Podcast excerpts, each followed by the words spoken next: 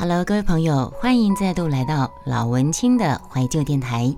今天要跟大家分享，呃，女孩的小心机。其实，在谈恋爱的过程当中，我想多少都会有一点点，呃，小心机的状况。那就把故事分享给大家喽。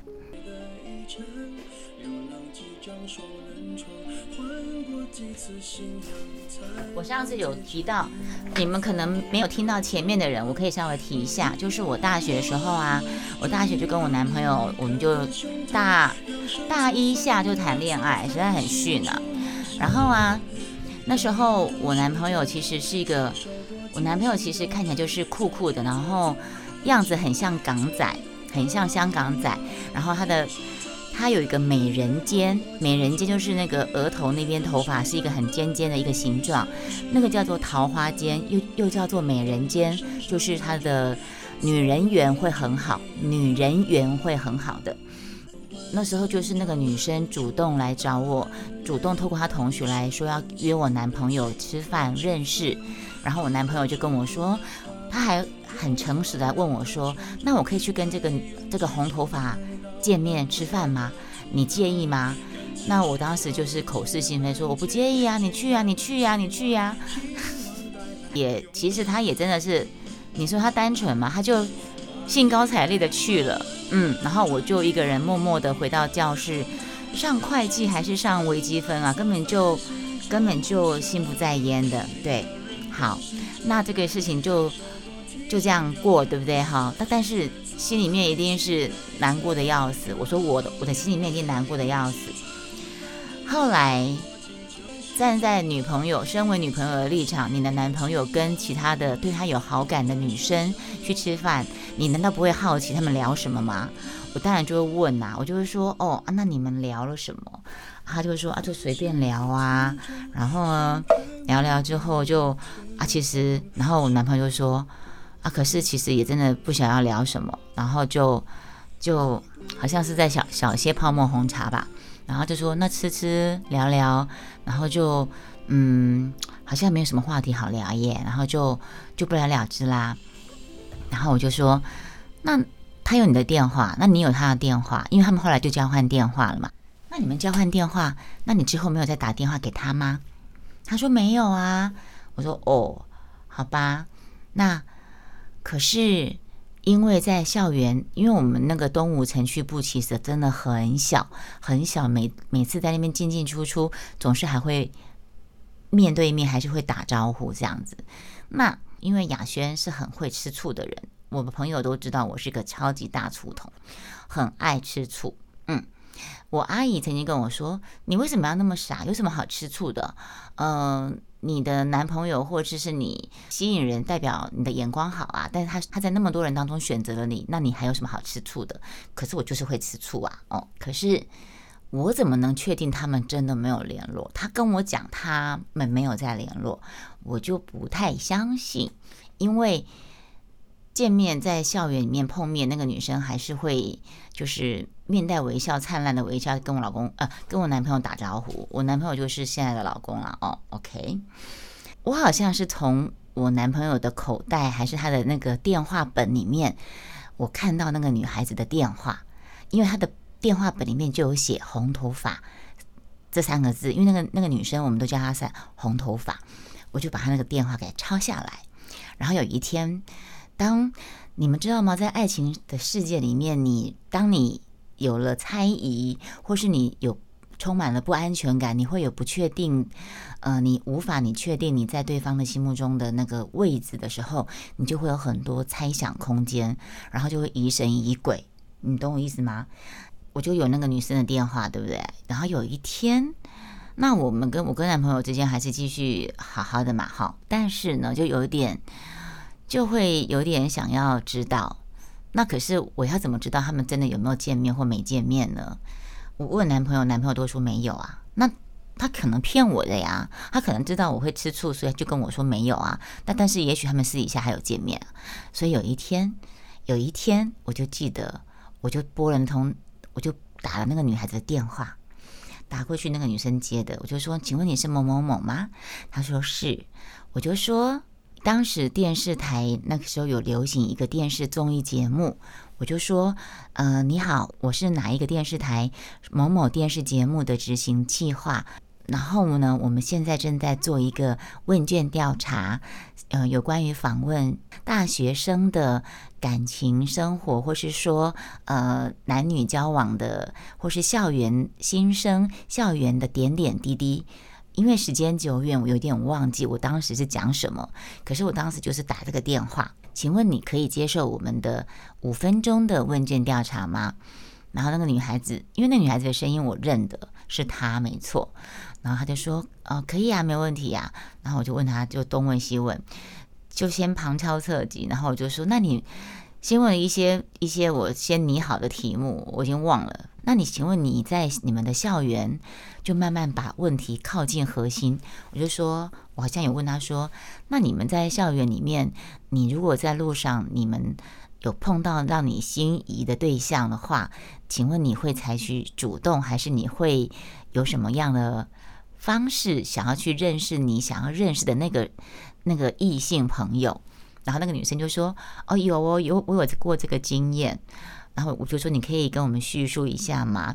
他就说：“哦，因为我在我们校园里面有看到有一个男孩子，然后他他的样子怎么样怎么样，然后就看起来很很像香港香港仔，然后都喜欢穿个拖鞋，穿个短裤，很酷的样子。”他讲的就是我男朋友的，他描述的就是我男朋友的样子，然后我心里面就在窃笑。他讲的就是我男朋友嘛，然后我说：“那你会用什么方？你会用采取什么方式？”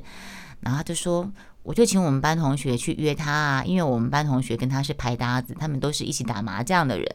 然后那女生就说：“我就请我同学把我的电话给他，然后我请他，我跟他说我要约他吃饭。”我说：“那那那后来你们有约吗？”他说：“有啊。”后来我们就约了一次吃饭。然后我说：“那然后呢？”我就故意问他套他话，然后他就说。呃，也还好啦，我们就就当初认识一个朋友，可是呃，真的聊天之后就觉得说，好像嗯，聊了之后呢，觉得说嗯，好像也就也就这样啦。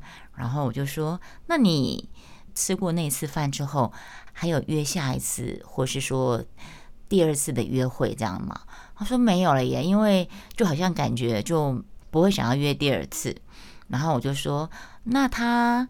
呃，有没有女朋友或是什么的？你如果他有女朋友，你还会约他吗？他说我并不在乎他有没有女朋友啊，但是他好像有女朋友。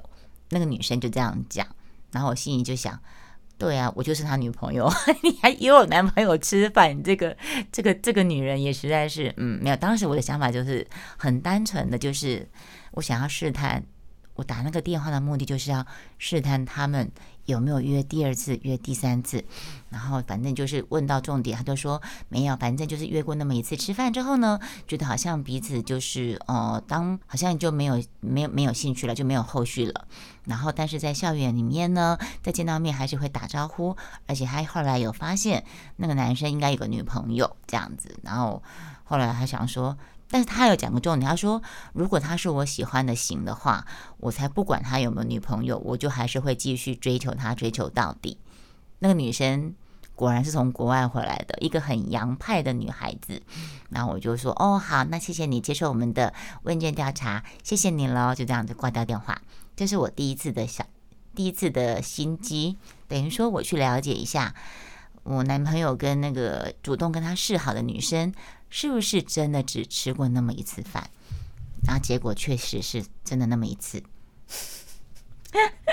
然后呢，还有第二次，嗯，还有一个第二次，我看一下，你们要点什么歌呢？我好像都是用电话了，都是打电话。在，然后大学的时候，呃。大学的时候，那那个什么小一只羊，你的心机你可以写，你可以跟我们分享吗？你耍什么心机，在什么上面，在什么事情方面你耍心机呢？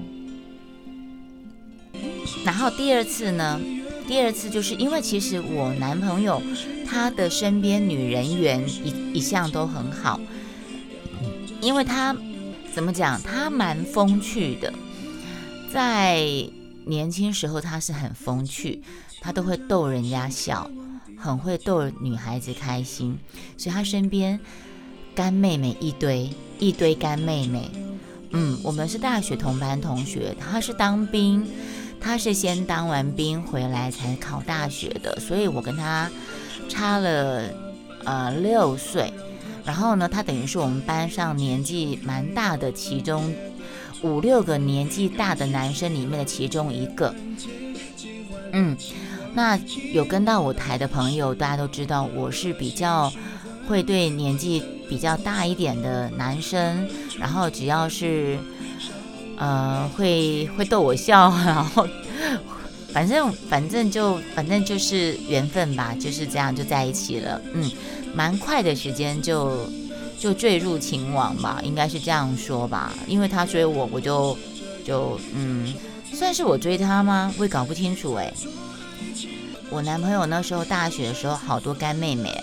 所以他有好多干妹，所以我就变他们的大嫂了，大哥，因为他大，他有一堆妹子叫他哥大哥大哥大哥长大哥短的，然后我就是那个大嫂啊，嗯，我很快就变大嫂了，太傻了。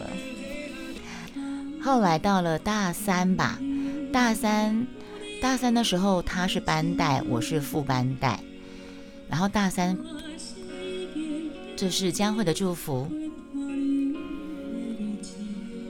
其实我现在回想起来，那时候的小心机，其实好像也真的没有什么，然后也觉得有点可笑。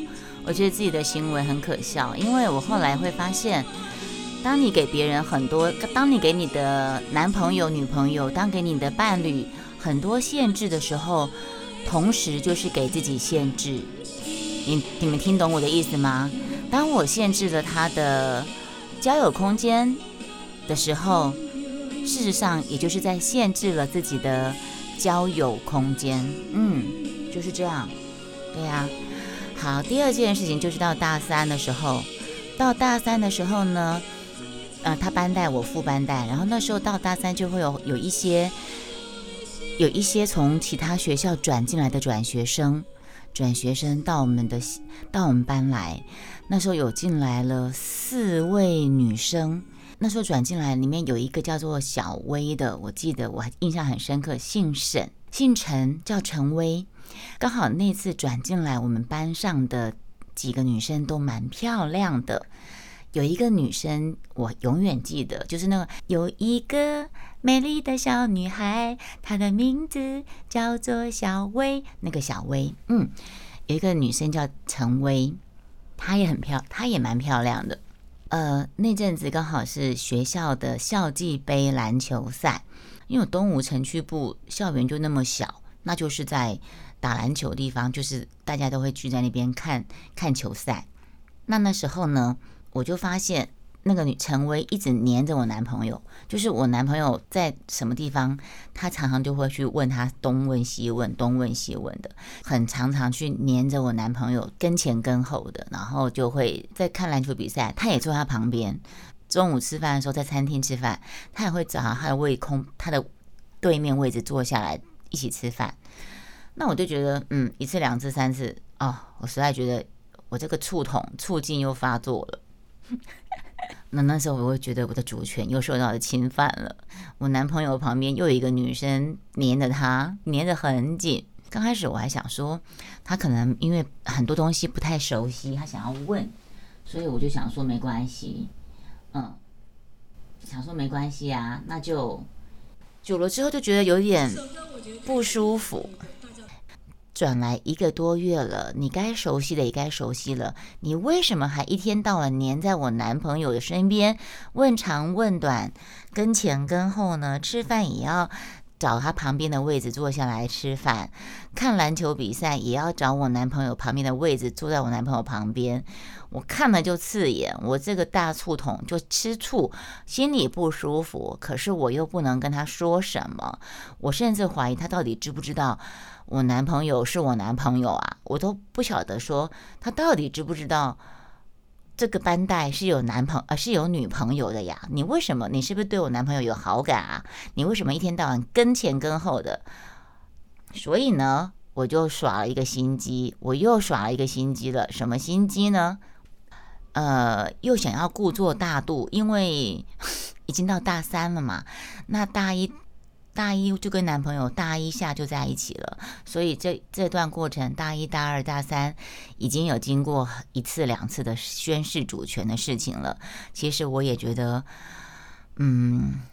回头看自己宣誓主权的行为有点好笑，所以我不太好意思那么的明目张胆的在宣誓主权了。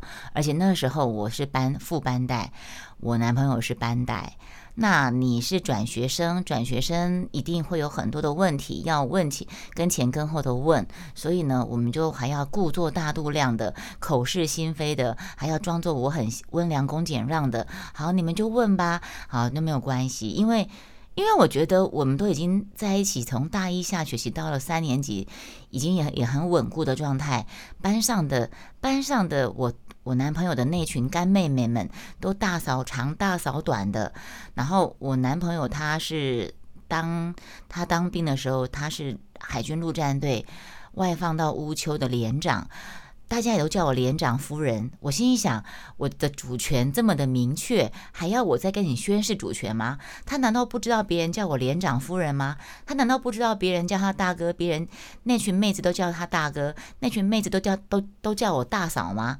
那这样主权还不够完整吗？你为什么还一天到晚跟在我男朋友前面跟前跟后的？好了，那我怎么做呢？我就我的小心机就是，因为我。我们有班上，因为我是副班带啊，那那那时候男朋友是班带啊，然后我手上就有每个人的联络电话呀。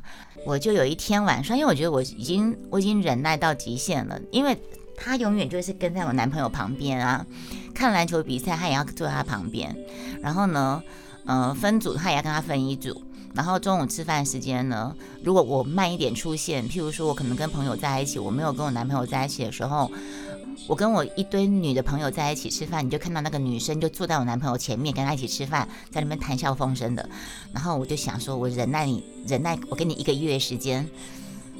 结果一个月时间后，他还是一样。所以有一天晚上我就打电话，但是我不敢说我是，我就装声音啊。所以我配音的天分从大学就已经被启发了，我就装了一个声音，然后我就跟他说。我一样打到他家电话嘛，我就说我是系学会某某某，我是系学会的学姐，嗯，我是系学会，我是你们的系学会的学姐，然后我就问他说，哦，我是来关怀你们这几个转学生，你们在你们班级适应的好不好呀？有没有什么状况？有没有什么问题呀？有没有什么需要学姐帮忙帮忙的呀？然后就东问西问。你们在学校，你目前你转来已经快两个月了，那你在你们这个班级有没有什么状况？有没有什么适应不良的呀？刚开始就当然就是，呃呃关怀他，关心他一些事情，东问西问的。问到之后，我就说，哦，那你们班你们班长，你们班长是你们班带是某某某嘛，对不对？然后他说：“对啊，我们班带人很好，我们班带对我很好。”我心里想：“你在骂了，你班带对你很好，是你一直黏着他，他怎么会对你不好？你班带对任何女生都很好，好吗？”心里面是小剧场已经很澎湃了。然后我就还耐着性子说：“哦，你们班带就是那个某某某嘛，对不对？”然后说：“对啊，对啊，我们班带就是那个某某某，他他人很好，很有趣。”哎，然后我就说：“哦，那他们，我说他。”那你们副班带不是那个某某某吗？我就把我自己的名字讲出来，然后说对啊，我们副班带是某某某。然后他就说怎么了吗？我说他们两个是一对，你不知道吗？我就忍不住，我就说哦，呃，你们的班带跟副班带是一对，你不知道吗？他说啊，他们两个是一对呀。我说对呀，你不知道吗？你都已经来快两个月了，你不晓得你们班在跟副班段，他们从大一就在一起了，从大一下学期就在一起到现在了，他们感情很好，你不知道吗？你看不出来吗？就就是耍这么无聊的小心机，然后就说哦是吗？我不晓得，我还真的不知道耶，这样子。然后我就说哦，嗯，那也没什么啦，因为他们在一起也很久了，嗯，然后呢，嗯嗯，反正我就忘记我讲什么了，因为已经距离大学太久了。反正我就打过那么一次电话，我的目的就是让他知道说，你如果不知道你的班代是有女朋友的话，那。我现在让你知道了，嗯，然后我就在讲一些别的东西，然后他就，重点是之后他就离我男朋友离得比较，哦哦有我我还有说一句，我说哦我跟你说哦，你要小心哦，因为他女朋友是个大醋桶哦，哎我在电话里面我用学姐专门一个小组在在关心在那个辅导那个转学生的。学姐的身份跟他讲了，旁敲侧击讲了一堆之后，重点就是告诉他说，你的班带跟你的副班带是一对。然后第二个重点是我跟他说，我跟你说，你要很小心他那个副班带，因为副班带是一个大醋桶，他曾经为了什么什么什么事情打翻醋坛子，然后闹得全班鸡犬不宁的，所以你要很小心他。我记得我有跟他这样讲，然后我就发现。之后呢？讲完那通电话后的隔天开始，他就不太敢再出现在我男朋友身边了。嗯，我目的达到了。嗯，他应该不知道是我打的电话。然后到目前为止，这两通电话，那个红头发的事情的电话，跟这个转学生陈威这个电话，我们家老爷都不知道。但是我的姐妹闺蜜她们都知道，她们就说看不出来你怎么这么有心机呀？我说没有啊，那只是一个呃宣誓主权的动作。可是我告诉你们哦，我宣誓主权的事情还真的遏制了一件事情的发生。哎，你们想听吗？因为我如果当时啊在结婚之后还有发生还有发作过一次，如果那件事情我当时没有发作的话。之后，在内湖的某一座桥上面，被他们同事看到的那一对，那一对里面的男主角，可能就是我们家老爷，而不是另外一个人的老公了。嗯，等一下我再跟你们说。嗯，这个也是我在另外一个直播间的一个片段。那后半段我们留待下集再跟大家分享喽。好，那我们老文青的怀旧电台，下次再见。拜拜。